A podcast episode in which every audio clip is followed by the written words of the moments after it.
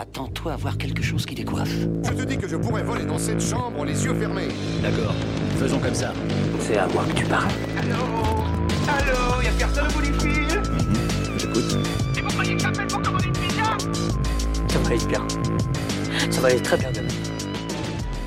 Et salut à toutes et à tous et bienvenue dans Pop Classique. Pop Classique, le nouveau format de l'émission Pop Tier. C'est un format qui va s'intéresser aux grands films de la pop culture, ces films qui ont soit bercé notre enfance, soit qui ont fait un énorme carton. Et on s'est dit que pour ce premier épisode, il serait intéressant de s'intéresser à la phase 1 de Marvel et notamment aux six films qui ont été produits par Kevin Feige. On va commencer par Iron Man, l'incroyable Hulk, Iron Man 2, Thor, Captain America First Avenger et on terminera évidemment par Avengers. Comment ça va Thomas? Ça va super, ravi de vous retrouver pour euh, ce nouveau format. On va préciser tout de suite qu'on va pas s'engager sur une régularité sur les pop classiques parce que tout simplement, en fait, on va les mettre à des endroits où on peut les enregistrer avant de pouvoir partir en vacances vraisemblablement. Donc voilà, on s'intéresse aujourd'hui à la phase 1 du MCU, le Marvel Cinematic Universe, qui s'est lancé en 2008 avec Iron Man et qui depuis a complètement écrasé la pop culture euh, pendant 20 ans quoi. Ouais, ben justement, et c'est euh, intéressant que tu dis ça parce qu'en fait, mettre un petit coup d'œil dans le rétro va nous permettre aussi euh, de mieux analyser peut-être les prochains films Marvel qui sortiront cette année 2023 et puis dans les, dans les prochaines années. Le concept de pop classique est légèrement différent de pop tier puisqu'on ne va pas utiliser une grille de lecture classique qu'on classique en tout cas la grille de lecture qu'on utilise d'habitude euh, de S à D là on va juste parler des films on va donner notre avis sur chaque film chronologiquement. On va partir de Iron Man et on terminera par Avengers. Et à la fin, chacun donnera son classement euh, Ouais. de, de son film euh, préféré jusqu'à son film qu'il déteste dans la phase 1. Exactement. Voilà. Puis nos auditeurs, du coup, pourront faire le même jeu que nous et euh, savoir, bah, du coup, s'ils sont plus proches du classement d'Adrien ou plutôt du classement de Thomas. Ou pas du tout. Ça serait intéressant d'avoir euh, vos avis bah, sur Twitter. N'hésitez pas à les partager, par exemple, sur Twitter, euh, sur Insta, sur TikTok, sur ce que vous voulez. Puisqu'évidemment, n'oubliez pas de nous suivre sur les réseaux sociaux, de nous laisser quelques étoiles, de vous abonner sur vos applications de podcast préférés. Merci à tous ceux qui le sont déjà. Vous êtes des vrais. Et à tout seigneur, tout honneur, on commence avec Iron Man, l'original, le OJ, celui qui a tout lancé, avec John Favreau à la réalisation et Robert Downey Jr. face à la caméra. Allez, c'est parti. Vaut-il mieux se faire craindre ou se faire respecter? L'idéal serait de faire l'un comme l'autre. J'ai l'honneur de vous présenter le Jericho. On se replonge en 2008, à l'époque où le MCU n'existe pas encore, mais se lance à peine avec Iron Man et Robert Downey Jr. qui se met dans le costume de l'homme de fer. Thomas, si je te demande là maintenant, déjà quel est ton super-héros préféré et comment se place Iron Man dans, dans ta tier list de super-héros Marvel? C'est une excellente question. Euh, mon préféré, ça va être difficile de répondre. Euh, je pense que j'aime bien Spider-Man, c'est le premier là qui me vient en tête. Mais très clairement, Iron Man à l'époque où c'est sorti, c'était pas du tout sur mon radar. Faut savoir qu'à cette époque-là, moi, je lis très peu de comics.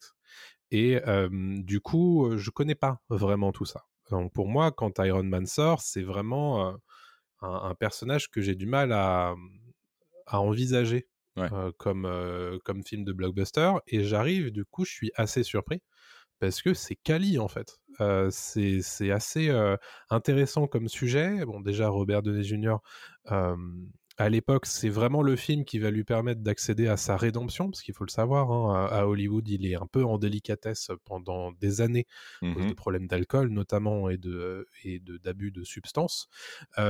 Et Iron Man lui permet de revenir un petit peu sur le devant de la scène et d'être le visage du Marvel Cinematic Universe qui est en devenir à ce moment-là, bien sûr, mais ça va vraiment le catapulter à nouveau dans, les hauteurs de tout ça. Et Iron Man est un film qui remet un petit peu. on avait déjà vu le genre du super-héros revenir sur le devant de la scène depuis quelques années, hein, puisque Fox d'un côté et Sony de l'autre avaient des deux côtés Spider-Man pour Sony et Fox c'était X-Men. Donc tout ça c'était voilà les grands noms on va dire euh, du, du super-héros euh, Marvel euh, étaient déjà euh, revenus, Mm. mais euh, là c'était une nouvelle proposition de la part de Marvel Studios. Ouais, bah, qui est le premier film donc, de Marvel Studios, produit par Kevin Feige, que personne ne connaissait à l'époque, qui Mhm. avait bossé quand même sur les films euh, X-Men, Ouais. en tant que producteur évidemment, et qui depuis est devenu le grand gourou, euh, celui euh, que tout le monde respecte, parce qu'il a inventé une recette quasi infaillible, en tout cas jusque-là. Mhm. Donc c'est vraiment un, un coup de maître de, de sa part. Ça. Et puis, on en reparlera après de la création de cet univers, de ce MCU et comment ils recrutaient des acteurs comme Downey Jr., comme Chris Hemsworth, etc. Euh, et ce qui leur a permis en fait de bah, d'économiser de l'argent en fait Mm. euh, pour euh, pour créer une franchise. Mais ça c'est autre chose. Mais mais je te rejoins complètement sur ce côté Iron Man. Moi je ne le connaissais pas du tout. J'étais pas familier. je- bah, évidemment je le connaissais parce que j'avais lu des comics Avengers Mm. et voilà, mais j'étais pas du tout familier au point de de suivre avec attention ses, ses aventures en comics. Et moi, je l'ai découvert au cinéma. Toi, je sais pas où tu l'as Pareil. découvert. Ouais, au ciné aussi. Mm. Et euh, bah, énorme surprise. Énorme surprise parce que Donné Junior, j'en avais le souvenir de Kiss Kiss Bang Bang euh, Mm. trois ans plus tôt. Je crois que c'était en 2005 Ouais. euh, qu'il est- était sorti. C'était super comme film. Et puis, il était dans Zodiac aussi, juste avant, un an avant. Et on sentait que ça montait un peu. Donc, c'est- il était familier quand même du, pub- du grand public. Downey Junior, mais pas du Ouais. tout cette superstar qu'il est, qu'il est aujourd'hui. Et on découvre le film, et en fait, on se rend compte, moi je l'ai revu là, et en fait, on se rend compte que c'est pas un film du tout MCU. C'est pas du tout un film qu'on de la franchise Marvel et de la recette Marvel qu'on a aujourd'hui. Ouais. C'est vraiment un film quali fait par euh, John Favreau, John Favreau qui aujourd'hui est l'un des euh, créateurs donc de Mandalorian, qui a fait le roi lion en, Ouais. en live action, etc., etc. Donc C'est un des tout. gros artisans des nombreux succès de Disney de ces dernières années, Mhm. que ce soit du côté de Disney, puisque tu l'as dit, euh, euh, le livre de la jungle, le roi lion aussi, et, euh, et Mandalorian, le, le retour de Star Wars sur le devant de la scène, c'est en grande partie grâce à John Favreau Mm. avec, euh, avec Mandalorian, et puis bon, Dave Filoni qui est un, un producteur euh, émérite du côté de, de Star Wars. Mais c'est Mm. vrai que John Favreau, il est dans, à chaque fois aux bons endroits, au bon moment, Mm. et il relance des choses. Bah, c'est le cas avec le, le MCU, qui à cette époque-là, je sais pas si c'est ça que tu voulais dire, mais euh, Iron Man, tu sens que c'est un film qui se tient pour lui tout seul à la base. C'est un film qui est, c'est une origin story, bien sûr, Mhm. le fameux mot qu'on entend tout le temps quand on parle de films de super-héros, c'est-à-dire que c'est l'histoire du début de ce personnage-là, Mhm. Tony Stark, pour ne pas le nommer, qui est un euh, personnage qui est détestable. On peut le dire, mais on adore le suivre parce qu'il a ce côté sans filtre, ce côté euh, gouaille que beaucoup de personnages ensuite du MCU vont, euh, vont adopter, et ce côté en fait qui est souvent hyper rapide, hyper drôle, et qui convient tellement bien à Robert Downey Jr. Ouais, c'était le rôle parfait pour lui. hein. Dans- Ouais. D'une, c'est un rôle de rédemption, exactement ce que lui vit en fait euh, à ce moment-là en tant qu'acteur. Donc c'est parfait. Euh, il passe de connard fini à super-héros. Donc c'est exactement ce qu'on voit euh, Mm. dans sa vie, euh, dans sa vie publique et un peu sa vie privée. Et puis voilà, c'est un mec extrêmement cynique qui fait punchline sur punchline, comme tu l'as dit. C'est ultra drôle. En fait, il y a y a vraiment un, un équilibre entre blagues, mais vraiment bonnes blagues, pas Mm. les blagues du MCU d'aujourd'hui. quoi. C'est vraiment des blagues super Mhm. bien écrites, action, tension, et puis euh, et, et CGI aussi, enfin effets spéciaux qui tiennent Mhm. vraiment bien la route encore Ouais. aujourd'hui. Euh, on est à, à 15 ans euh, quasi de, de la sortie de... Bah, on est à...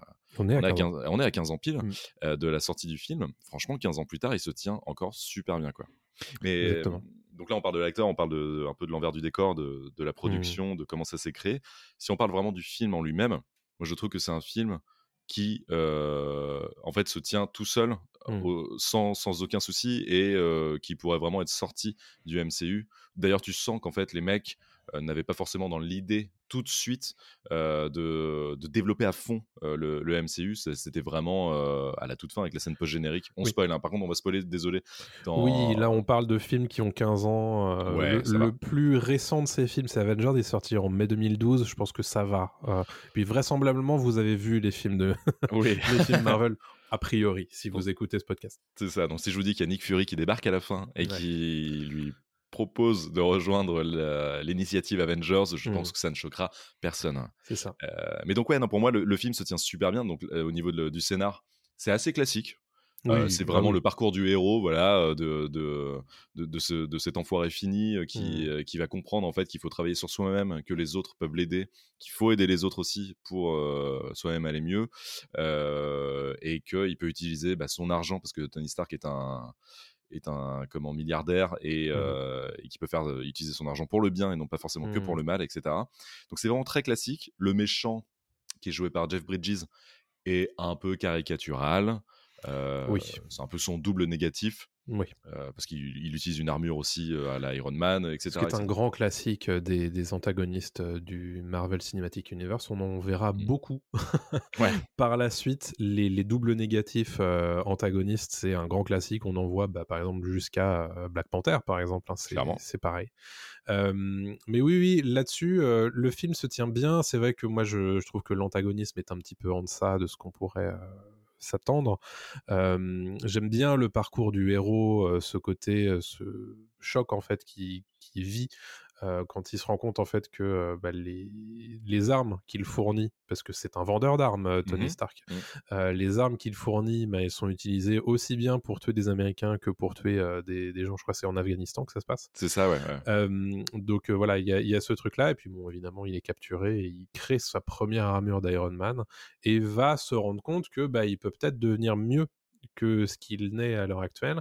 Il y a peut-être un truc qu'on peut préciser, c'est que euh, on, on aurait pu s'imaginer euh, explorer, parce que j'ai lu un petit peu des comics Iron Man après, euh, qu'ils allaient explorer le côté euh, alcoolique de Tony Stark, Ouais, ce qui- ce qui est quelque chose qu'ils éludent totalement sur les trois films. Alors ou- oui et non. Dans le 3, en fait, il le remplace par ses crises d'angoisse et vrai. ses attaques de panique, enfin Ouais, panique attaque, les crises de panique, euh, ouais. crise de panique quoi. Mm. Euh, parce que tu sens que mettre un Iron Man alcoolique chez Disney euh, au moment où euh, Robert Downey Jr. est en plus euh, un acteur revenu sur le devant de la scène, Ouais. superstar et lui-même a eu des problèmes d'alcool.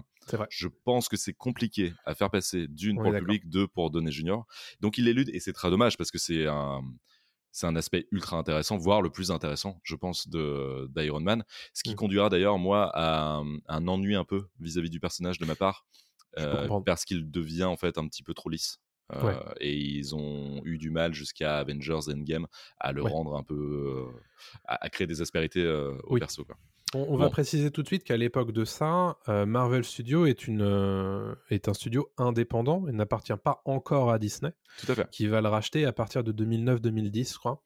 Euh, donc voilà, pour l'instant, c'est une aventure indépendante euh, Mhm. de, de la part de Marvel Studios qui, honnêtement, fait un coup de maître avec, euh, avec Iron Man. Et on voit les prémices dans cette fameuse scène post-générique qui va devenir ensuite un des grands, grands classiques en fait de- du Marvel Cinematic Universe, mais aussi du cinéma de super-héros et du blockbuster. Désormais, euh, euh, c'est cette fameuse scène post-générique qui te donne un petit peu autre chose euh, pour, euh, pour la suite, souvent. Mm.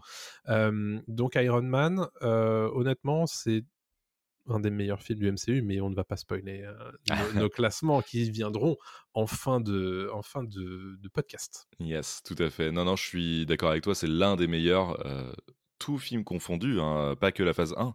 Euh, c'est pour ça que là, on est à 25 films, je sais plus à combien on en est, moi, quasi. Euh, oui, peut-être même plus que ça. Peut-être même plus, ouais, peut-être même plus. Enfin, au moment où on enregistre, hein, parce que vous, vous allez peut-être l'écouter un peu plus tard, mais là, on est en mars 2023. 31 Euh, films. On est à 31 films, mon Dieu. Euh, voilà. Et euh, donc, ouais, c'est c'est- c'est le fondateur, c'est le père fondateur vraiment de tout ça. Et c'est pas pour rien que, que tout découle en fait de ce style aussi. En tout cas, la phase 1 euh, la de Marvel vraiment Mm. euh, a un style euh, un peu similaire en fait à chaque fois, Oui. ce côté origin story de chaque personnage. On l'oublie en fait aujourd'hui, mais vraiment c'est ultra intelligent de la part de Marvel d'avoir lancé ce concept de vraiment prendre Mm. chaque personnage et ensuite de les réunir ensemble quoi. C'est ça. Euh, C'est un des trucs que n'a pas réussi à faire Warner avec son DC euh, Extended Universe. Mhm. C'est que on prend le temps sur chacun des personnages de lui offrir son film, de le faire briller, et ensuite on les réunit tous. C'est quelque chose que bah, Warner a brûlé les étapes euh, par la suite parce que bah, il fallait aller vite et ensuite embrayer sur euh, Justice League. Ouais. Mais là, en l'occurrence, le- la matrice de, euh, du Marvel Cinematic Universe, c'est ces personnages. C'est Iron Man, c'est Hulk, c'est Thor, c'est Captain America, et ensuite, une fois que tout le monde sait qui c'est, on les rassemble. Et ça, c'est un truc qui est, qui est à souligner parce que le côté tout est connecté joue énormément avec le succès du, du MCU, euh, surtout sur ses débuts, euh, parce que c'est à ce stade-là, c'est quand même relativement facile d'en avoir vu 6. Oui.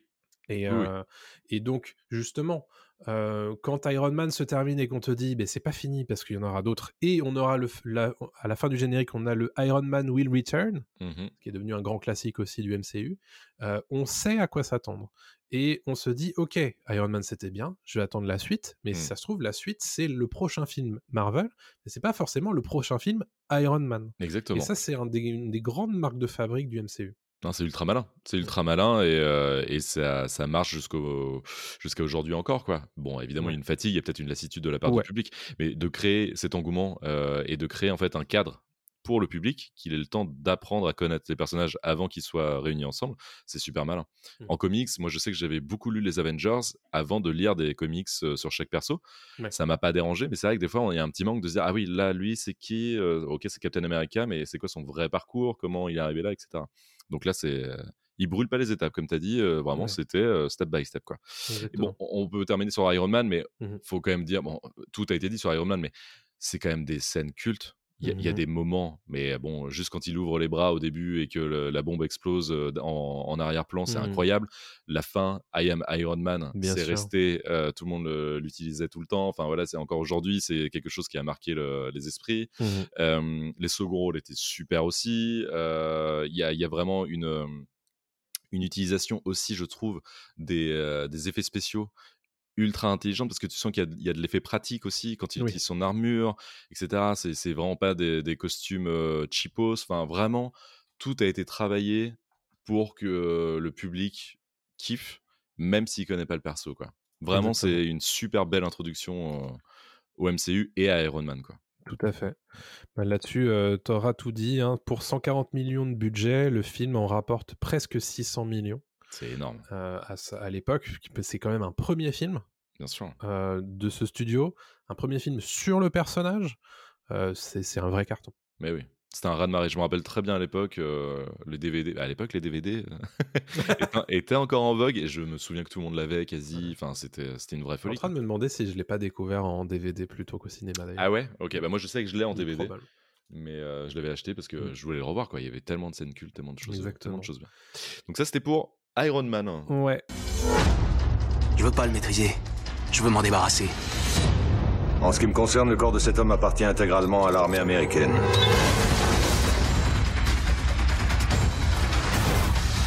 Ils veulent se servir de lui comme d'une arme. Si on les laisse faire, il nous échappera. Passons au deuxième, que les gens ont peut-être oublié, mais il fait Oui. partie de la phase 1, et Mhm. c'est l'incroyable Hulk. Mhm. L'incroyable Hulk qui a été réalisé par Louis Leterrier, Mhm. donc le Frenchie Louis Leterrier, qui d'ailleurs s'occupe euh, de Fast and Furious 10, Ouais. Fast and Furious X, en fonction de voilà de, de votre euh, façon d'appeler cette saga qui ne veut plus rien dire. Voilà, bref.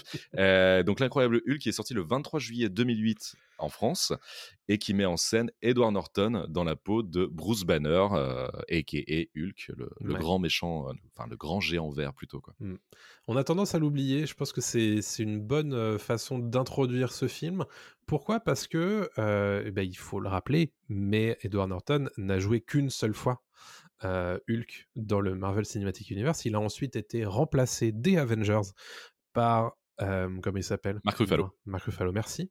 Et un petit peu plus tôt, dans le début des années 2000, on avait Ang Lee qui avait lancé son Hulk aussi, euh, qui ne faisait pas partie du, du Marvel Cinematic Universe et qui était bon, euh, pas, pas dingue non plus.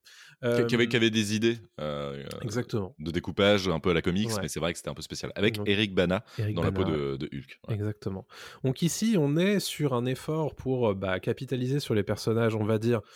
C'est, je peux pas dire second couteau, mais il y a un côté, on n'est pas tout à fait dans la, dans le premier rang euh, des, euh, des, des super-héros Marvel que tout le monde connaît. Euh, Il y, a, il y a ce côté, on essaie d'utiliser bah, la même formule, hein, puisque le film est sorti un mois et demi après le, le, le premier Iron, Man. Mhm. Donc il y a déjà ce côté, on veut lier ces, ces personnages, encore que je trouve que Hulk, il ah, il y a moins de, de liens avec le MCU global. Ce film, l'incroyable Hulk? Ouais. Oui, oui, oui, oui, oui, Tu sens qu'il n'est pas conçu pour ça. Ouais, il y, y, a ce truc-là. Et puis, je... loin de moi l'idée de, de, critiquer trop ce personnage, mais je trouve que c'est difficile de créer un film autour du personnage de Hulk, mmh. euh, comme on l'a vu par la suite. Hein. Après, il n'y aura eu aucun euh, film Hulk euh, solo, mais ça, c'est aussi pour des questions de droit. mais, mais peu importe. L'idée, c'est que bah, ici, on a ce personnage qui est un peu tiraillé. C'est un peu le Dr. Jekyll et Mr. Hyde de, du, du, MCU. C'est ce côté, ce scientifique qui essaie de trouver une solution et qui bon, bah, va se rendre compte qu'à chaque fois qu'il est énervé, il se transforme en géant vert hein, qui casse tout. Mmh c'est donc ce fameux Hulk. Et le film n'est pas très très intéressant. je sais pas. Hein. Il, a, il, aborde cette dualité, évidemment, mais il y a un côté déjà, ils sont obligés de beaucoup beaucoup se référer aux effets spéciaux qui, pour le coup, ont un peu vieilli quand même. pareil sur l'antagonisme, on est sur un double mmh maléfique. L'abomination. L'abomination qui est jouée par Tim Ross. Yes. Et euh, bon, c'est très basique. Alors, c'est très basique, et en même temps, Hulk est un personnage, comme tu l'as dit, c'est euh, Jekyll, Hyde, c'est très basique aussi, quoi, cette dualité. C'est ça. Moi, j'ai un bon souvenir, et j'ai, en l'ayant revu, je n'ai pas été déçu. Je sais que c'est loin d'être mon préféré. De... Et d'ailleurs, j'ai toujours un peu de mal à le considérer, comme on l'a dit au début, euh, comme un film du MCU pleinement mais c'est pas un mauvais film pour moi parce que déjà j'aime bien Louis Leterrier, j'aime bien mmh. sa façon de filmer. Il y a vraiment des gimmicks qui ressortent qu'on a vu dans euh, Insaisissable, c'est ça, No You See Me, dans, dans, des, dans des films comme ça. J'aime beaucoup Louis Leterrier et J'aime beaucoup Edward Norton. J'aime bien sa façon d'amener Bruce Banner. Alors Hulk, c'est toujours très compliqué parce que voilà, c'est du CGI. Mais son Bruce Banner, mmh je trouve limite peut-être un poil plus intéressant que celui de, de Mark Ruffalo. Bah, on va dire aussi que le, le, Bruce Banner de Mark Ruffalo, on le voit quand même de moins en moins, bah voilà. voire très peu. Hein. C'est ça, on le voit dans Avengers un petit peu, il est, il mmh. est, il est là, mais il est avec d'autres, donc c'est compliqué. Mmh. Là, j'aime bien cette intro de, de Bruce Banner qui est euh, au Brésil, dans les favelas, qui justement doit devenir un espèce de maître zen s'il veut pas euh, se transformer en Hulk. Donc il y a vraiment cet affrontement... Euh, intérieur, quoi. C'est ce combat interne. Je trouve ça super intéressant jusqu'au moment où et c'est là, c'est un peu le problème de ce genre de film où l'abomination arrive et en fait, bon bah c'est un déchaînement de d'effets visuels mmh. qui sont. Toi, tu as dit qu'ils n'étaient pas ouf, ça va, franchement. film de 2008, il y a 15 ans, c'est pas pas du niveau d'Iron Man, c'est pas si dégueu que ça. En fait, je vais pas te mentir, il me reste très peu de souvenirs de ce film. il m'a quand même très peu marqué. Et j'ai dû le voir deux fois, grand max, tu vois? il n'y mmh. a, a, pas cette volonté pour moi d'aller revoir ce film. Oui, c'est pas un film plaisir, hein, je suis d'accord. Hein. C'est pas un film où tu dis, tiens, génial, un petit incroyable Hulk. Ah, il passe à la télé, ah, vite, je vais le regarder. non, non, il n'y a, a, pas ça avec l'incroyable Hulk. Non. Mais, mais, mais après, il y, a des, y a des idées de mise en scène qui sont plutôt cool. Mmh. L'acting, je trouve, est plutôt, plutôt solide. Euh, Liv Tyler est, pas mal. Euh, William Hurt est cool. D'ailleurs, William Hurt, qu'on verra plus tard euh, dans, mmh. dans le MCU. Tim Ross est too much. Oui. En soldat, comment améliorer génétiquement, etc. Il en fait mmh. des caisses, mais genre des caisses. C'est trop. Norton est peut-être un peu trop. J'aime beaucoup ce qu'il fait, mais dans, dans, ce film, il est peut-être un peu trop en retrait. Mmh tu sens que c'est un peu compliqué de, de, de, lui donner tout ce qui. Oui. Toute envergure, en fait, nécessaire. Mais je garde un souvenir plutôt. En fait, c'est marrant, je garde un bon souvenir de l'intro. Je garde pas un mauvais souvenir de la fin non plus. Mmh la bataille à Harlem, entre les deux, où ils se tapent sur la gueule en pleine rue, je trouve que c'est plutôt, plutôt ok. Mais t'as pas cette envie de se dire tiens un troisième film vite enfin un troisième film je, pense au Hulk de Ang mais en tout cas t'as pas envie de te dire tiens un, prochain film très vite quoi. Alors qu'Iron Man on avait tout de suite envie de voir Iron Man 2 quoi. Euh, là Hulk en fait tout le monde enfin en tout cas moi perso hein, je parle euh, pour moi je n'ai pas spécialement envie de voir une suite à, Hulk quoi, exactement. Ouais ouais ce, film est un petit peu passé au-dessus de la tête hein, pour être euh, très honnête. Mmh. et d'ailleurs ils en ont jamais fait d'autres mais ils ont enchaîné tout de suite avec un Iron Man 2 qui est sorti en 2010. T'avais d'autres choses à dire sur euh, l'incroyable Hulk ou on passe à Iron Man 2 On peut passer à Iron Man 2 sans aucun souci, ouais.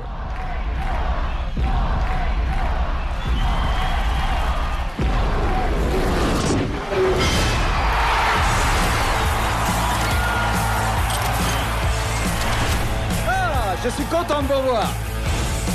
Le notaire est arrivé. Au centre du ring. Navré, c'est vraiment un excentrique.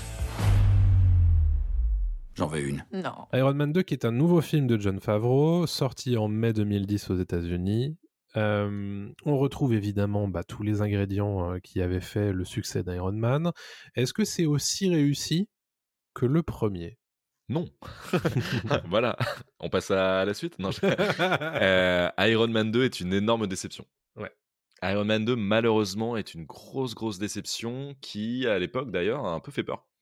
Euh, parce que euh, la lancée n'était pas non plus euh, dingo à ce moment-là, parce qu'on a Iron Man qui marche super bien, qui est super, qualité, enfin le public et la critique adorent, l'incroyable Hulk, on vient d'en parler, qui est sympatoche mais qui est pas fou, et là débarque Iron Man 2 et on se Mm. dit c'est foutraque comme jamais, Mm. on ne sait pas où ils vont, on sent que le film parfois a été rushé. Mhm. Euh, Ah c'est oui. très compliqué. Sur plein de points. Euh, je, peux- je peux commencer par euh, parler de, hum, bah, déjà de l'antagoniste. Enfin, il y en a plusieurs d'ailleurs. Comment qui est joué par Mickey Rourke. Ouais. Alors, tout- scientifique russe. le scientifique russe, on a tous en mémoire cette scène qui est cool. hein. Moi, je la trouve quand même pas mal au circuit de, de F1 de Monaco. Mm. Franchement, très sympa et tout. Où, voilà, il débarque, euh, Tony Stark est, est dans sa F1, il fonce et, euh, et il se fait couper. Enfin, sa voiture est coupée en deux par les euh, par les foies laser euh, de- du personnage de- incarné par Mickey Rourke. Et- et- franchement, visuellement, c'est cool. Il ça rend bien quoi. Par contre, ce personnage est un cliché ambulant. Oh là là, ouais. Il est délaissé ultra vite. Ses Mhm. motivations sont nulles. Et on se demande où va le film en fait à ce moment-là. C'est un peu, un peu chelou. Ouais. Et euh, bon, déjà pour ça, je trouve que c'est un peu compliqué. L'intro est longue aussi. Je trouve que c'est très long. L'intro est cool par contre quand il saute de, de l'avion pour euh, débarquer à la, à la, oui, il y a euh, l'espèce de foire expo là. à la foire expo, etc. Sur euh, du gros ACDC. C'est Ouais. génial. Mais euh, derrière, tu sens que ça se regarde un peu quoi. Il y a un peu ça de ça. pas grand chose. Il y a un peu de ça. John Ouais. Favreau dira un petit peu plus tard qu'il aurait aimé euh, ne pas avoir à produire une suite aussi vite Ouais. à Iron Man. Euh, ça se voit en fait que Iron Man 2, d'ailleurs ça se verra dans l'accueil critique, Mm. moins dans l'accueil commercial. Mais le, le film a ce côté, euh, il faut absolument avancer et faire quelque chose de ce succès qu'est Iron Man, ce Mhm. succès presque surprenant en fait euh, à, à l'échelle de Marvel Studios. Et euh, du coup, on en arrive à un truc qui est un peu bancal souvent, qui a des choses intéressantes à dire sur le MCU euh, au global, hein, puisqu'il introduit notamment le personnage de Natasha Romanoff, euh, joué par Scarlett Johansson, qu'on verra plus tard évidemment dans Black Widow. Dans une scène bien sexiste. Comme, tout, comme Quand on- souvent Ouais. avec euh, Tony Stark d'ailleurs, hein, puisqu'on le rappelle, c'est pas un bon gars hein, en réalité. Non, c'est pas un bon gars. Mais tu sens que le film est sorti à l'époque. Qu'aujourd'hui, on n'aurait plus cette scène-là. Ouais, ouais, où il compare quand clair. même euh, Natasha Romanoff à un jouet qu'il veut, euh, veut avoir. Quoi. Bon, bref. Bref. C'est le grand classique, effectivement, mais c'est vrai que ça aussi, on a évolué là-dessus. Et Scarlett Johansson, si on lui proposait ça aujourd'hui, elle, elle le refuserait. Je pense. Euh, également, on a Don Cheadle qui devient War Machine dans ce, dans ce film. Euh, voilà, Gwyneth Paltrow qui prend un petit peu plus de place en Pepper Potts. Euh, bon, c'est pas un c'est pas un film hyper marquant, je trouve, Non. pour, pour le MCU. Comme tu le disais, il y, a, y a ce côté, on va un peu vite en besogne, quoi. Et surtout, où est-ce qu'on va? C'est ça. En fait, je trouve que le film se tient pas au niveau Ouais. de sa narration. C'est très compliqué de savoir où il va. Parce que donc d'un côté, on a. C'est Anton Vanko, c'est ça? Enfin, le, C'est ça, le ouais. personnage joué par euh, Mickey Ivan. Vanko, ouais. Ivan Vanko, ouais. Mm. Et, euh, et après, donc il y a- il y, a le personnage euh, de euh, comment mince, j'ai perdu son De Justin Sam Hammer. Rockwell. Ouais, Ouais, Justin Sam Rockwell, Hammer. Justin Hammer, donc joué par Sam Rockwell, Mm.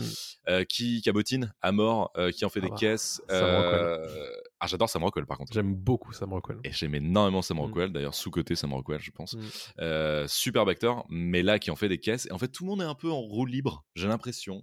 Euh, tout le monde en fait un peu, un peu trop.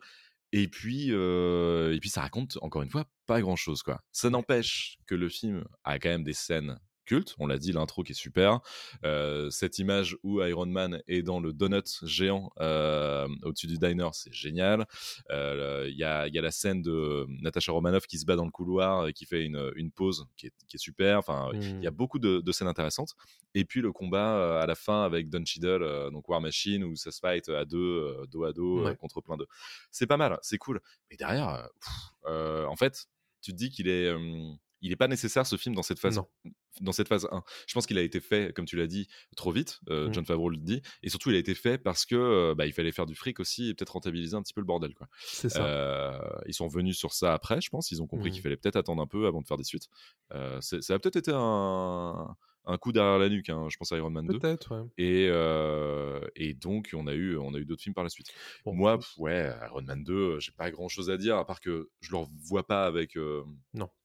Non, enfin, non, je le vois, c'est pas que je le vois pas sans plaisir, mais je baille tranquillement devant, je suis pas accroché euh, Oui, à l'histoire et tout. Quoi. Ouais. C'est ça. Bon, ça reste quand même un succès commercial. hein. On est à 623 millions de, de dollars de recettes pour 200 millions de dollars de budget. Énorme. Ça va. Pour information, le- l'incroyable Hulk, c'est un, un four relatif, hein, puisqu'on a 150 millions de dollars de budget pour 264 millions de dollars de recettes. Ouais, c'est un semi-échec. Donc, euh, quand même. Euh, de nos jours, on dirait que c'est un échec. Pour le Ouais. coup. Euh, mais euh, oui, donc cet Iron Man 2, moi en fait, ce qui me gêne le plus avec ce film, c'est qu'il raconte rien sur le personnage et que le personnage reste statique sur l'intégralité du film. Voilà. Euh, il, il- est pareil à la fin du film que euh, quand il commence. Donc c'est un peu dommage euh, de ce point de vue-là. Ouais, complètement. Tu n'es qu'un enfant, cruel et cupide. Et je ne vois devant moi qu'un vieux fou Tu es indigne Père, Je te retire donc ton pouvoir. Et je te bannis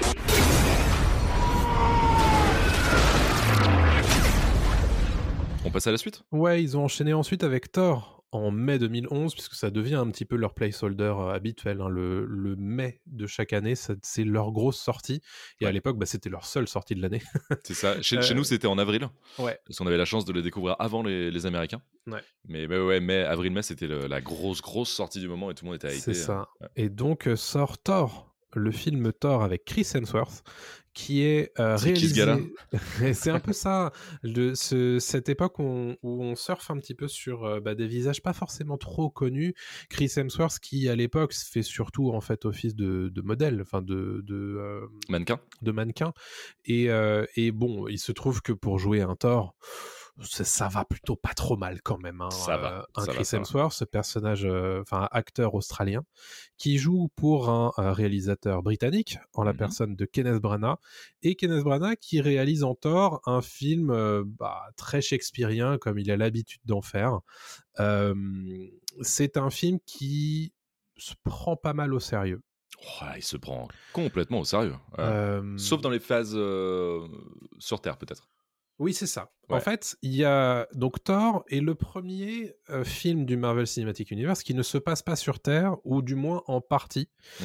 Euh, le film du coup explore la mythologie du coup asgardienne, euh, qui est donc inspirée de la mythologie nordique et viking. Ici donc on a Thor, le, le dieu du tonnerre, qui est le fils d'Odin. Et euh, qui, par la force des choses, va euh, atterrir sur Terre et devoir se remontrer digne de son marteau Mjolnir qui lui donne ses pouvoirs. Mm. Euh, donc on explore pendant un, un temps assez long ce qu'est Asgard avec euh, tout son côté très grandiloquent et très shakespearien, la façon euh, dont les personnages ont, ont de, se, de s'adresser la parole est très euh, très très Kenneth Branagh dans, dans l'idée Et Euh, et c'est très pompeux quoi. C'est très pompeux et euh, on est très loin de la vision qu'a euh, Taika Waititi d'Asgard aujourd'hui Oui. avec Thor Ragnarok et, et Thor Love and Ah Thunder. oui, là, je, si, si vous aimez pas les Ragnarok et euh, les Love and Thunder, je vous, je vous encourage à re-regarder le premier et le deuxième pour voir à quel point on a changé de registre, mais Ouais. complètement sur ce personnage. Pour le mieux ou pour le pire, en tout cas, on, on en parlera dans un dans un autre épisode de Pop Classique. Exactement. Vous inquiétez pas. Euh, mais oui, oui, non, je te, je te rejoins aussi complètement sur, euh, sur le côté un peu pompeux de. Mm. d'Asgard. Alors, à l'époque, ça m'avait pas dérangé. Je l'avais pas vu au cinéma. Je me rappelle très bien. Je l'avais vu en, en DVD euh, parce que tu vois, c'était ce moment aussi où Marvel s'installait. Mais Ouais. euh, quand, quand Thor est sorti, donc Thor est sorti en avril 2010, ça faisait à peine euh, en 2011. avril 2011, pardon. Ça faisait à peine trois ans en fait que tout était un peu en place. Donc on n'était pas dans cette dynamique de il faut aller voir le nouveau film Marvel, etc. Parce qu'en fait, on a même Avengers était, je crois même pas tease, était plus ou moins teasé, mais pas complètement. euh, il manquait encore des personnages et tout, Oui. donc c'était un peu le début. Quoi. Donc je le regarde par curiosité, mais vraiment sans rien attendre. Ouais, ouais. Et bah, je passe pas un mauvais moment. Franchement, à l'époque, je m'en souviens très bien. J'ai pas passé un mauvais moment, mais j'étais surpris du ton quand même euh, Mmh. adopté par euh, par Brana, qui était un peu trop sérieux Oui. Et qui en même temps est euh, compensé, je trouve. Enfin, compensé, c'est peut-être pas le mot, mais en tout cas, euh, je trouve euh, que les décors proposés par Asgard, en fait, le monde Mmh. d'Asgard, relève quand même vachement le niveau. C'était quand même Oui. de superbes visuels. Il y, a- il y Mmh avait vraiment de- de- une exploration de ce monde qui, était, qui était immense avec bah, justement euh, le, le- comment, la, la salle du trône avec Odin qui est, qui est posé. Et puis, euh, ah, aide-moi, ah là là, l'arc-en-ciel, euh, Oui, euh, ah, Heimdall. Heimdall, voilà, mmh. qui s'occupe de. Ah là là, ça, ça porte un nom ce truc. Et oui, ça porte un nom. J'ai oublié. Là, Ah, là bah. ça, ça me reviendra pas. Le le Bifrost. Oh, voilà, le, le Bifrost, Bifrost, merci. le Bifrost, le Bifrost, Bifrost, euh, voilà, wow, ça revient de très loin. Ouais. Euh, donc ouais, le Bifrost euh, que Heimdall euh, utilise et en fait euh, qui permet de voyager entre les, les différents mondes.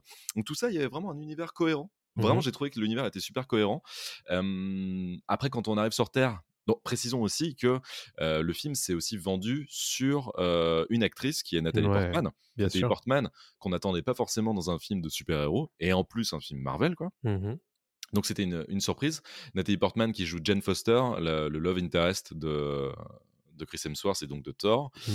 et qui est euh, plutôt, plutôt ok, qui est plutôt rigolote, qui est, qui est plutôt sympa, mais toujours très classique quand même. Ça dans- fonctionne dans pas trop mal, je trouve, leur dynamique, euh, la, la dynamique humoristique qui, euh, qui se, se, se prête pas mal en fait à, à leur euh, rapport à tous les deux, puisque elle, du coup, elle voit débarquer un, un mec qui lui dit je suis un dieu. Et bon, évidemment, elle est là en mode mais qu'est-ce que qu'est-ce que tu es toi genre, Et lui qui n'a pas du tout les codes évidemment de la société euh, américaine actuelle, il y a, y a ce côté. Je, je trouve que cette scène particulièrement dans le café là, dans, dans le diner où euh, Oui. et il demande euh, un autre verre en cassant son, son, son verre par terre. Voilà, c'est, c'est assez rigolo. Oui. Ça, ça fonctionne plutôt pas trop mal. Mais c'est vrai que le film est. bon, il, il est pas exempt de défauts, loin de là, quoi. Pas du tout, mais euh, comme tu l'as dit, c'est vrai que cette dynamique est rigolote où bah, c'est les, les muscles et elle, c'est l'intelligence. C'est ça. Bon, c'est c'est marrant, ça marche sur tout le film, ça marche euh, plutôt bien. Après, ils essaient de créer aussi un petit peu de, de tension autour de son, de son marteau, et puis de... ils introduisent aussi C'est très vrai. rapidement, euh, qui n'a pas un- une ligne de dialogue, mais on voit Hawkeye qui Ouais. surveille le marteau, donc euh, Jeremy Renner, Mhm. qui, est, euh, qui sera dans Avengers quelques années plus tard. Et donc, il y a- il y, a quand même une petite mythologie qui commence à se mettre en Oui. place. C'est pas trop mal, mais tu sens qu'en fait, tu as deux lieux, euh, Asgard et la Terre. En Bien plus, c'est euh, dans une petite ville des États-Unis, donc c'est pas non plus des décors incroyables. Dans, dans le désert, chose dans le Nevada, je sais plus trop. Il y a un côté un peu où on joue sur le côté Roswell, euh, un alien qui a débarqué et tout, les rednecks qui sont oh là là, qu'est-ce qui se passe, qui essayent tous de, de sortir le marteau. Donc il y, a des- il y a des phases beaucoup plus humoristiques Ouais. euh, que dans, euh, que dans l'incroyable Hulk, par exemple. Mhm. Donc ça tente de faire des blagues, mais je trouve que toutes les blagues ne font pas mouche. Non. Et en fait, le problème, c'est qu'il y a un rythme bancal où bah, ça fait des vannes euh, sur Terre. Et d'un côté, c'est shakespearien euh, en haut euh, dans l'espace avec Asgard où Odin se prend pour pour Hamlet, je sais pas, je, je compare mal, mais enfin, t'as compris quoi. Voilà. Ouais. Et, euh, et la phase, alors faut en parler aussi quand même. C'est aussi l'introduction de Loki. Ah bah, c'est ce que j'allais dire. C'est quand même euh, l'un des plus grands persos de, du MCU maintenant. Je te Ouais. laisse euh, en parler. Mais... Tom Hiddleston, euh, qui est devenu euh, un des visages hyper importants du MCU, et pourtant il, il y apparaît assez peu. Euh, quand même, l'air de rien. Alors, il a désormais sa série, mais bon, ça, on, l'explorera plus tard. Mais euh, Tom Hiddleston, qui a un rôle important dans, dans ce Thor, et d'ailleurs sans doute le plus important qu'il ait eu depuis, pour le MCU en tout cas, en dehors de sa série. Mais moi, j'aime bien cette façon-là d'explorer ce personnage-là, puisqu'en fait, le film est, dure moins de deux heures, mais il a beaucoup, beaucoup de choses à, à présenter entre le personnage de Thor, la mythologie nordique, le personnage de Loki, qui est quand même relativement important, puisque dans, dans son rapport à Odin, bien sûr, mais aussi dans son rapport à Thor, euh, et qui va devenir ensuite, par la suite, puisqu'on le reverra un petit peu plus tard dans, dans Avengers, qui va devenir un des socles euh, de l'antagonisme, en fait, euh, des, des Avengers. Et ça, c'est intéressant de, de, de voir ce personnage-là, euh, le dieu du mensonge, et, et c'est un peu un arnaqueur, quoi, Loki. Et Bah il a ce oui. côté-là très, très cool. Et c'est presque pour lui, en fait, que, que je m'intéresse plus à Thor qu'à Thor lui-même en réalité. Bah, tu sens l'acteur british aussi déjà. Ouais, Je trouve, euh, voilà, Tom Hiddleston, c'est un grand acteur. Euh, Chris Hemsworth, tu sens qu'il est encore jeune à ce Mm. moment-là. Bah, euh, Tom Hiddleston aussi, je crois qu'ils ont quasi le même âge. Mais tu sens l'acteur british de, qui a une formation théâtrale. Tu sens que ça lui convient vachement. Ouais. Euh, ce rôle de Loki, ce, ce côté évidemment très shakespearien, etc. Ça marche aussi très bien avec Anthony Hopkins qui joue Odin. Enfin, ces deux, là, ces deux acteurs sont super. Chris Hemsworth débarque là-dedans, c'est l'Australien, bien bourrin, bien musclé, etc il rentre aussi très bien dans le truc, hein. mais en fait, tu sens que c'est les débuts de Chris Hemsworth qui va devenir génial. Moi, j'aime énormément Chris Hemsworth, Ouais. mais que euh, il va travailler. Il va travailler sur plusieurs Ah, années. oui. Il va travailler son jeu. Il va travailler tout ça. Je trouve que là, en, en l'ayant revu, il n'a pas été engagé pour son jeu plus que ça, quoi. Et, euh, Non, et non. pourtant, il y a vraiment euh, un diamant à l'intérieur. Que le mec est Ouais. super, hein. mais mais pour le moment, ah, quand tu regardes Thor, c'est pas. mais c'est il n'a le pas encore, euh, et c'est parce qu'on lui propose pas, Aussi. mais on- on- il n'a pas encore ce côté euh, autodérision qu'il peut avoir euh, désormais. euh, on l'a vu dans Ghostbusters, mais aussi par la suite dans Thor Ragnarok. Mais il l'a pas encore. Ça, dans- dans- Non. à l'époque, Chris Hemsworth, son langage pour sa plastique. On s'en fiche de son jeu en fait. Ouais.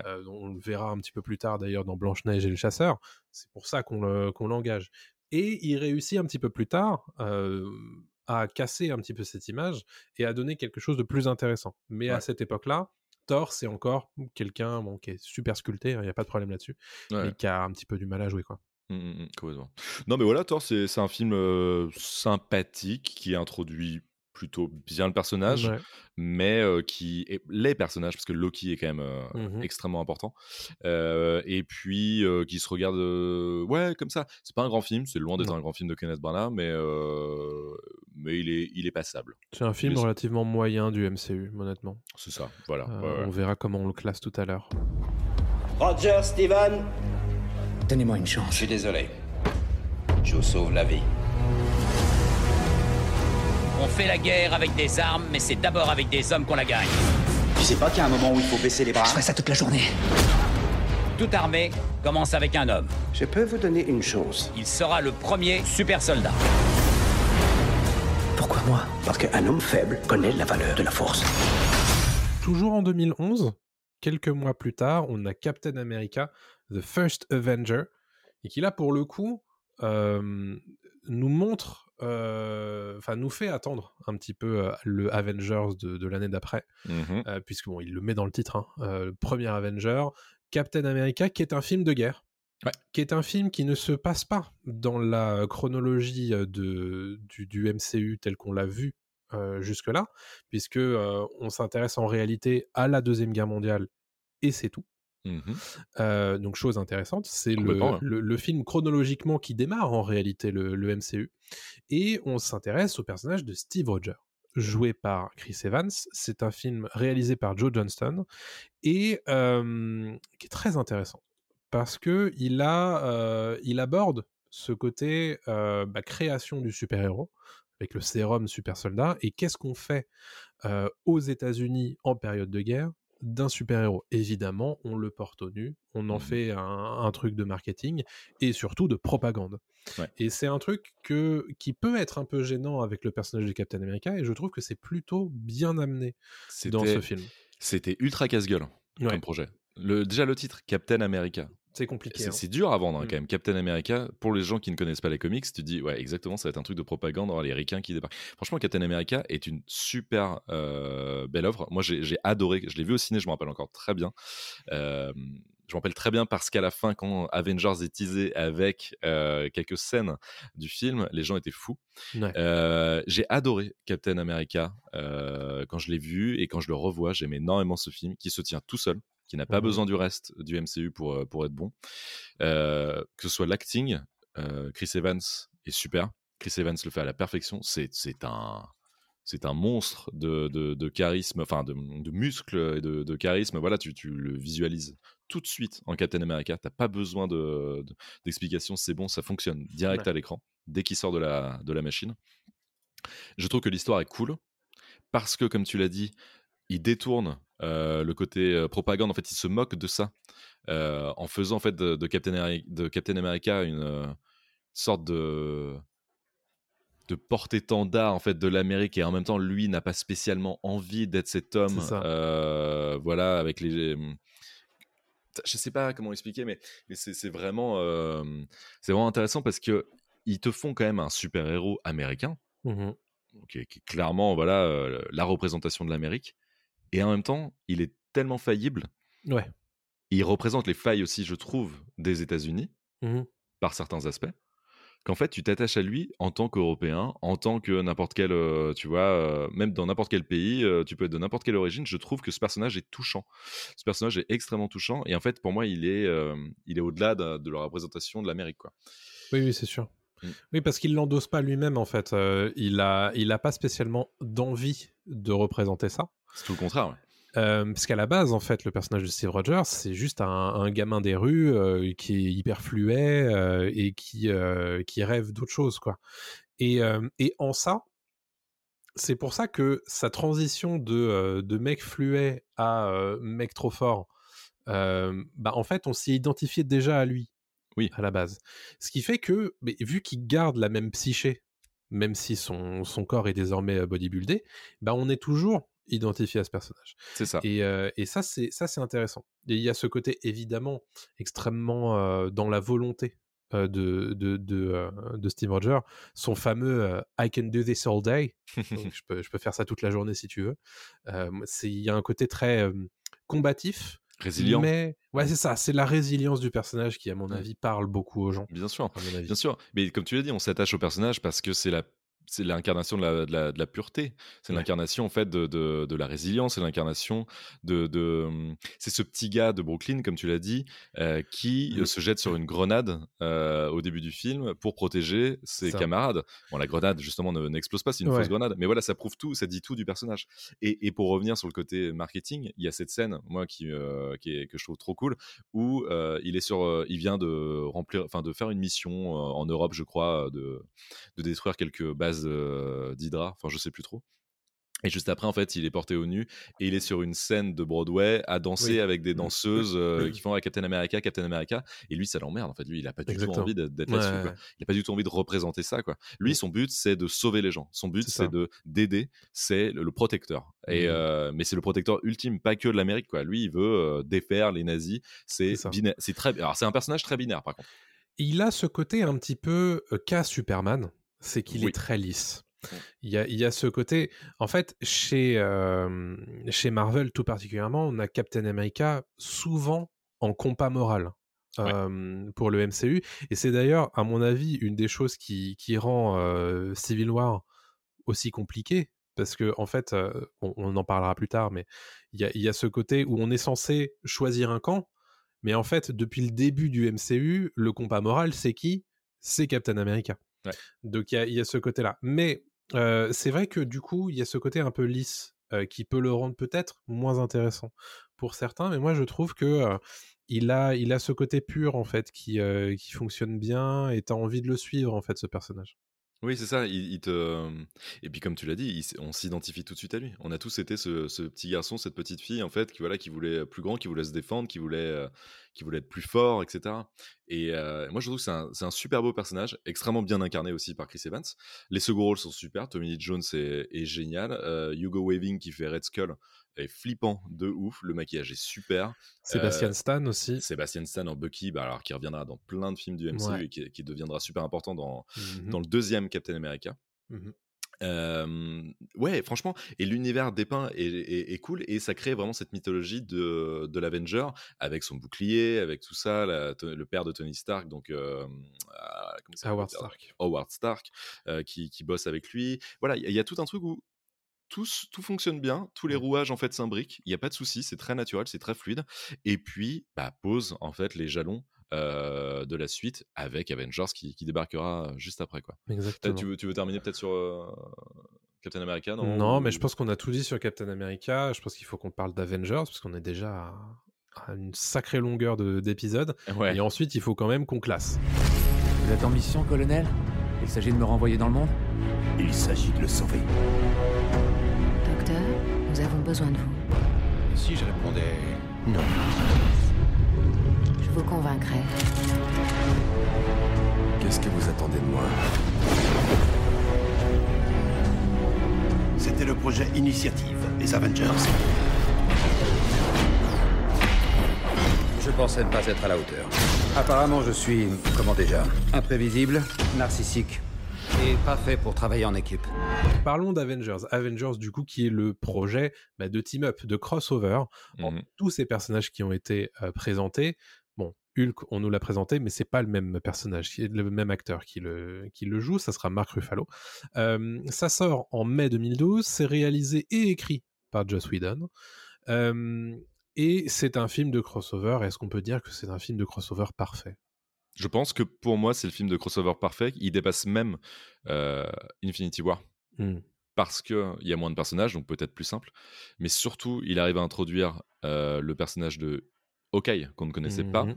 Euh, il arrive à, à mettre sur le devant de la scène des personnages qu'on pensait pas si importants comme Loki. Nick Fury aussi, qu'on a vu qu'on ne voyait qu'en scène post-générique euh, à la fin d'Iron Man et un peu dans Iron Man 2. Mhm. Euh, donc Samuel L. Jackson quand même, euh, excusez du peu, qu'il arrive à mettre en place cette tension et ces enjeux ultra importants liés à Thanos. Et ça, on l'apprend à la toute fin du film. Mais les Shitori sont envoyés par Thanos. Euh, toutes ces tensions de justement jusqu'à cette bataille finale de New York qui est restée et qui reste Ah, encore, je crois, comme la bataille la plus importante du MCU, même si Ouais. la bataille de, de Endgame est, est dingue, mais elle est. Pour moi, la bataille de Endgame est super parce qu'il y a tout le monde, mais derrière, elle, est pas, elle est pas belle visuellement. La bataille, ça. de- elle est pas Ouais. belle, c'est du studio. Je ça suis se assez d'accord. Moi, Ah, par contre, ce plan, ce plan séquence là, où on voit tous les Avengers et que- qui tournent autour de tous ces personnages, je pense qu'on n'a toujours pas fait mieux en fait. Euh, de, dans le MCU, en tout cas, c'est certain. En termes d'iconisation, Euh, ah, c'est incroyable. c'est. Enfin, tu, tu- c'est incroyable. C'est, on Et a ils jamais- essayent ouais, ouais. à chaque fois hein, qu'ils font un Avengers, mais jamais ils y arrivent. Et, et il faut dire que ce plan, il est incroyable.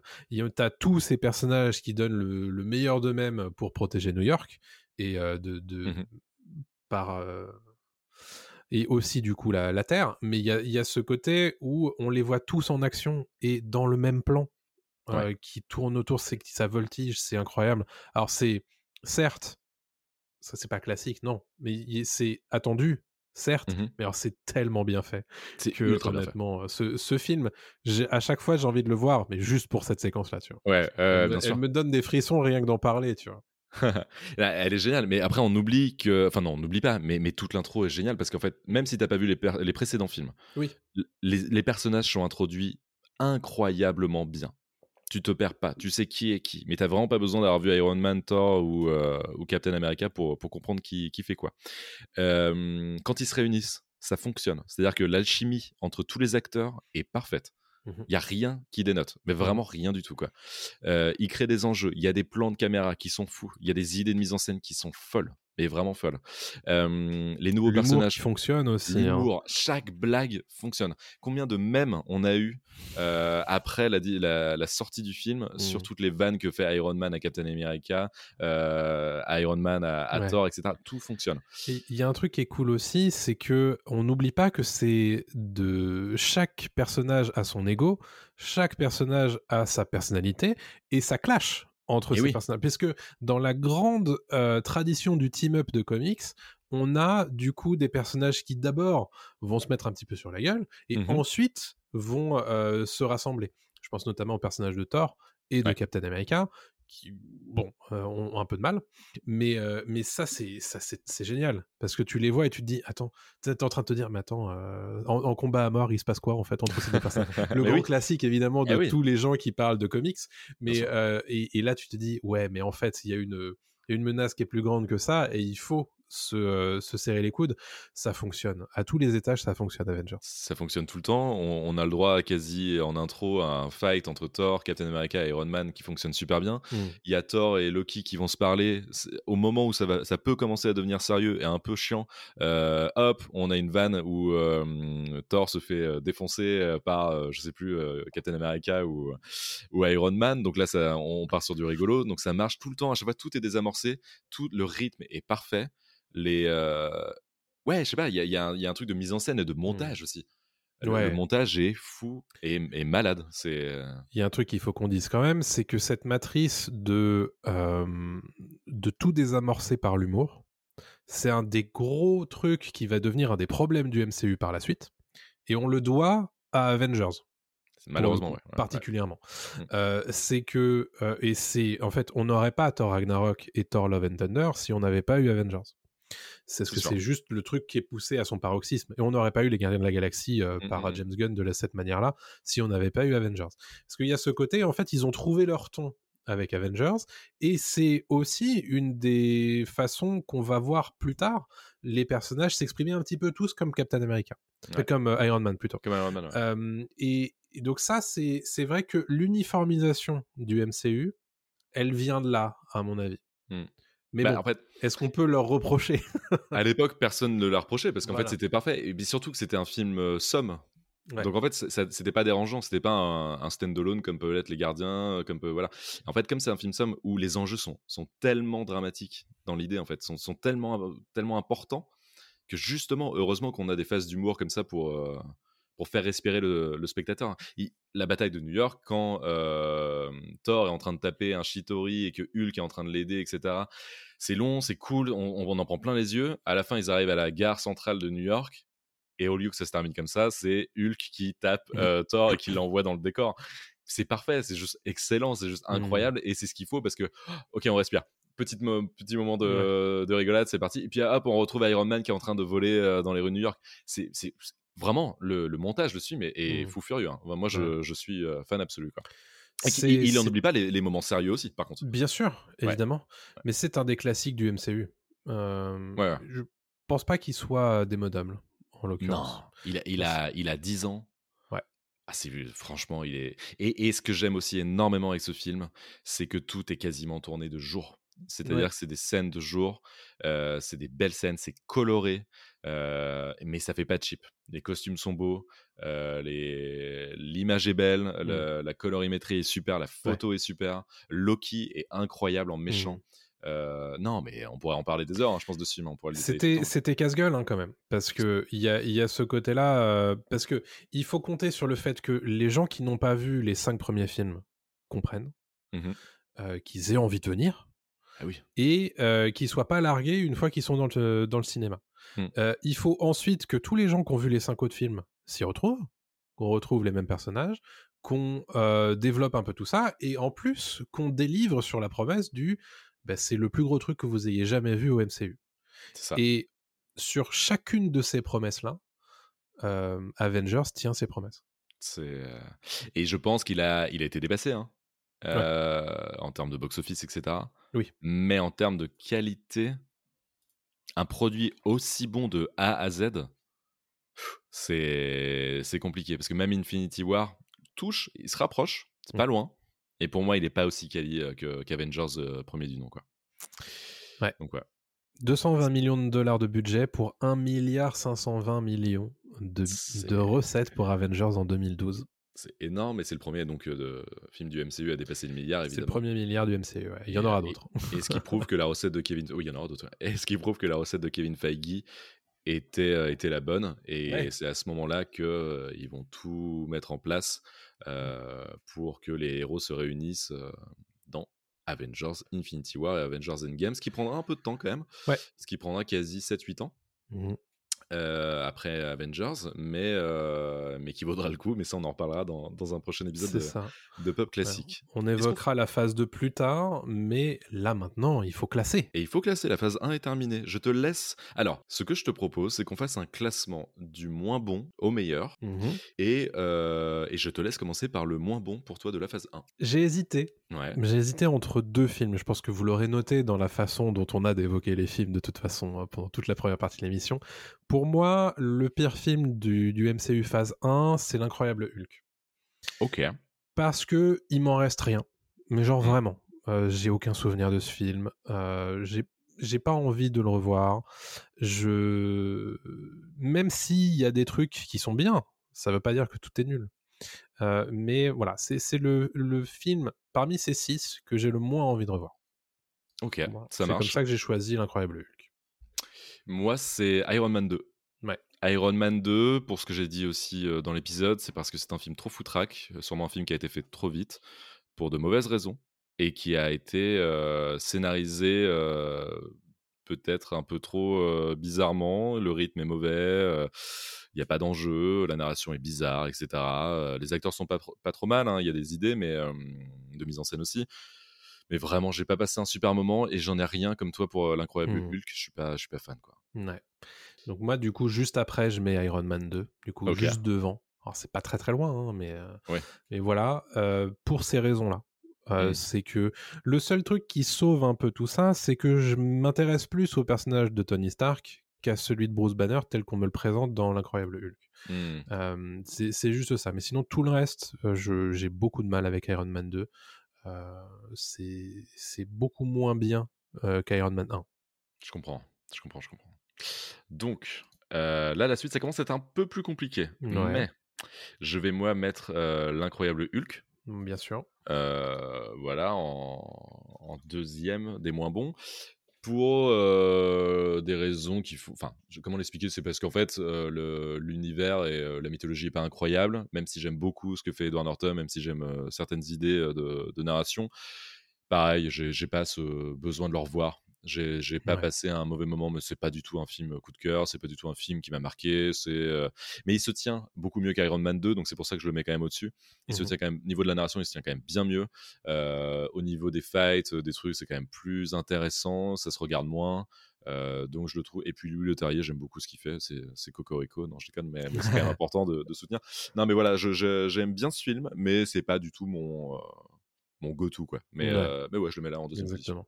Et je pense qu'à partir de là, on a les quatre mêmes films aux mêmes places. Ah, mais je suis pas sûr. Ah Je suis pas sûr. Je suis pas sûr parce Ah. que tu vas être surpris. Vas-y, vas-y. Je te laisse. euh, Bah, moi, en quatrième position, je mettrais Thor. Ok. Parce qu'on le disait tout à l'heure, c'est un film qui est moyen, qui est passable.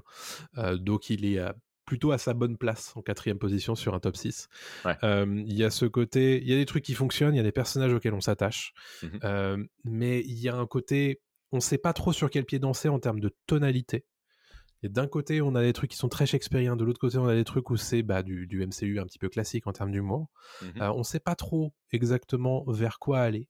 Euh, Il y, a, il y a ce truc-là, euh, à mon avis, chez Thor, qui fait que ça fonctionne pas tout à fait.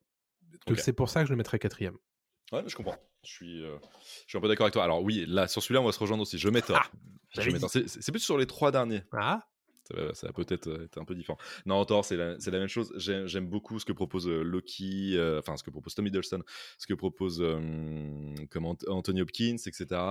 Euh, L'univers d'Asgard est, est bien dépeint, c'est joli, j'aime ce côté shakespearien et, et ça, ça rend bien. Chris Hemsworth, c'est quand même bah, l'incarnation parfaite de Thor. Oui. Mais je suis moins fan des phases sur Terre.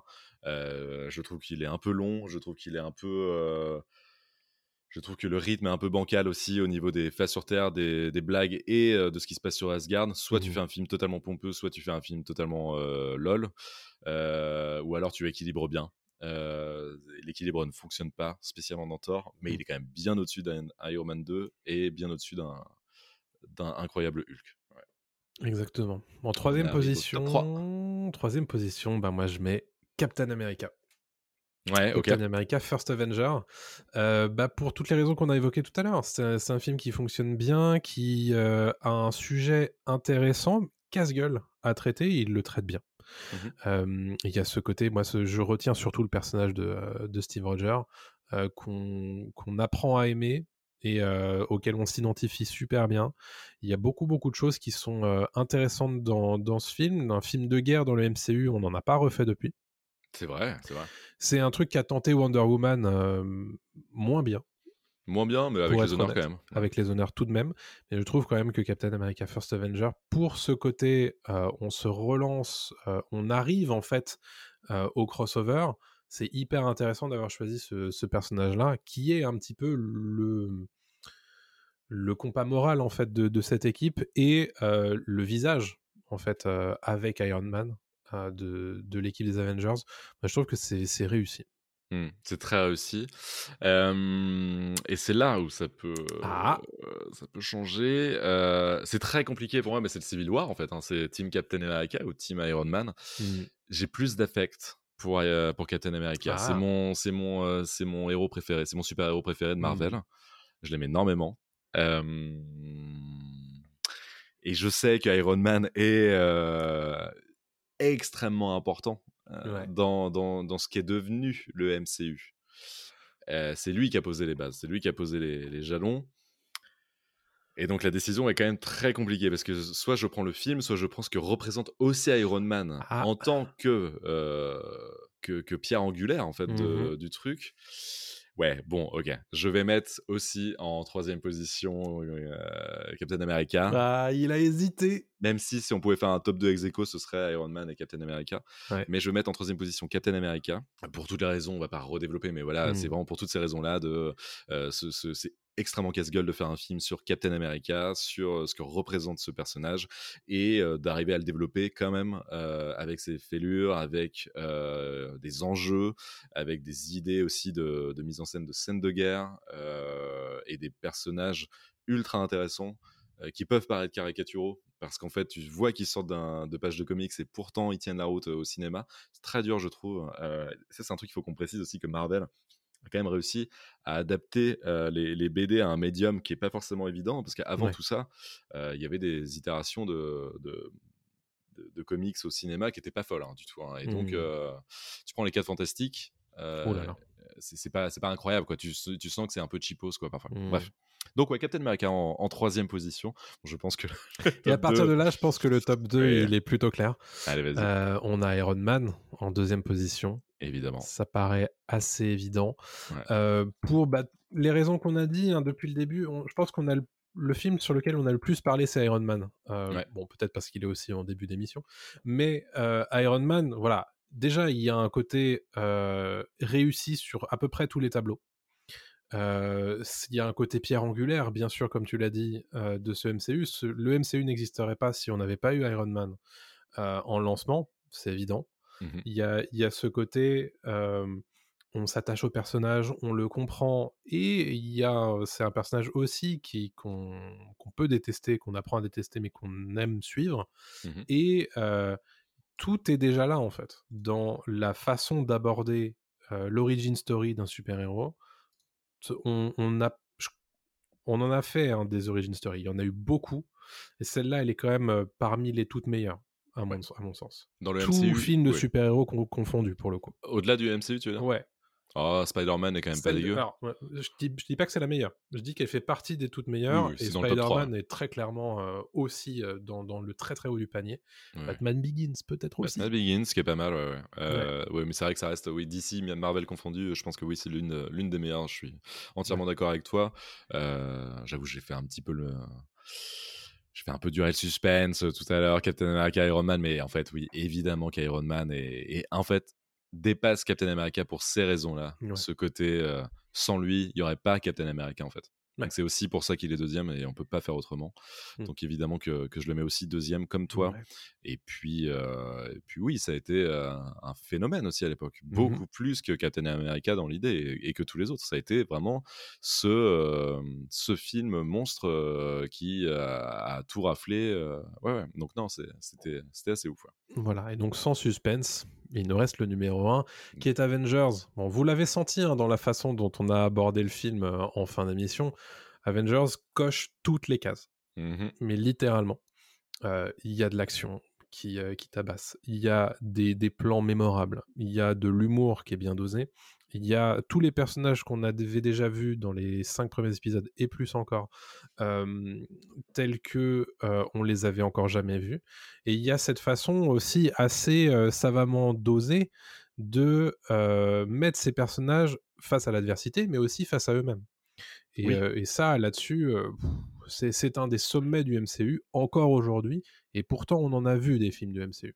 Ouais, c'est vrai que ça, c'est un truc qu'on n'a pas dit, mais il y a beaucoup d'introspection en fait. Ouais. Il y, a- y y beaucoup de peur en fait de personnages qui, qui se révèlent euh, dans, dans ce film, et c'est vraiment des personnages faillibles. Et ça, c'est intéressant de, de voir que ces dieux, parce que ça reste des dieux, euh, ont quand même des, des doutes, ont quand même des, des besoins, etc. De pourquoi ils veulent sauver le monde, comment, euh, etc. Donc non, c'est c'est vraiment un film incroyable. Et encore une fois, on pourra en parler des heures, et ce qu'on ne va pas faire, parce que là, on va, on va terminer l'émission. Mais il mérite totalement sa place de, de numéro 1, parce qu'encore aujourd'hui, il tient la route comme jamais, que ce soit au niveau de l'acting, du scénario, des, des, des visuels, euh, de, de, la musique aussi. On n'en ouais. a pas parlé de la musique, mais la musique, la musique d'Alan Silvestri, ce thème euh, ouais. des Avengers est juste incroyable magique, enfin mmh. voilà, qui est encore aujourd'hui, j'aime beaucoup dire encore aujourd'hui, mais je le dis encore aujourd'hui, mmh. euh, et, euh, et, et, monumental. Donc ouais. voilà, bon, j'imagine que vous aussi vous adorez, vous adorez le film, euh, vous qui nous écoutez, mmh. mais mais c'est vraiment vraiment un gros gros morceau qui a eu du mal à être dépassé, voire qui n'a jamais été dépassé dans le MCU par la suite. Ouais. Et tout ça, évidemment, est, est, subjectif. Exactement. Donc, est-ce que vous avez les mêmes euh, classements que nous? On va juste les récapituler vite fait. Donc, moi, j'ai Avengers en 1, Iron Man en 2, Captain America en 3, Thor en 4, Iron Man 2 en 5, Incroyable Hulk en 6. Et toi, tu as Et moi, de mon côté, j'ai donc Avengers, Iron Man, Captain America First Avenger, euh, j'ai Thor, mm -hmm. ensuite l'Incroyable Hulk et Iron Man 2 en dernier. Voilà, donc finalement, euh, pas tant de, de, différence entre nous deux euh, que ça. Je m'attendais à un petit peu plus. Ouais, juste Iron Man 2 et l'Incroyable Hulk, voilà, qui ça. nous ont un petit peu.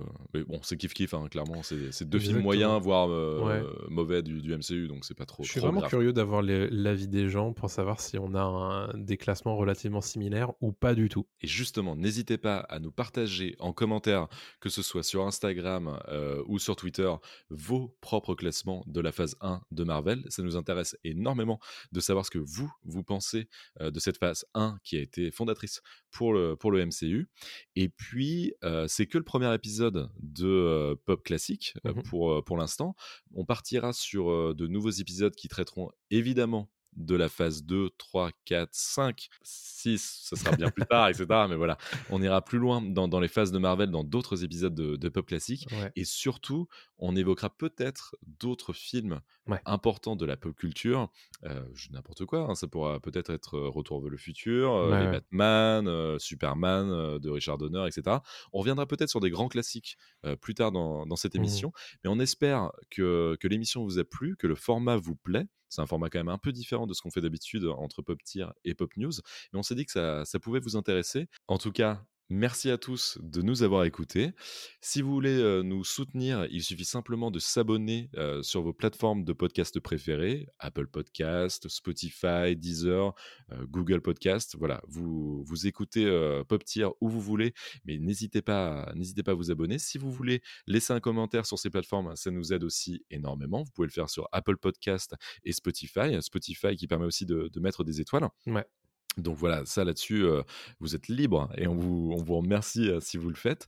Et puis surtout, euh, suivez-nous sur les réseaux sociaux. Maintenant, on est un peu partout. On ouais. a Facebook, on a Twitter, on a Instagram et on a même TikTok parce qu'on n'est pas des boomers. Okay Adrien s'amuse comme un petit fou avec TikTok, donc allez voir ce qu'il fait. Ça, ça nous, ouais, ouais, moi ça me fait beaucoup marrer. Donc, donc voilà, n'hésitez pas. Et on vous remercie beaucoup de nous avoir écoutés et on vous dit à très bientôt. Salut tout le monde.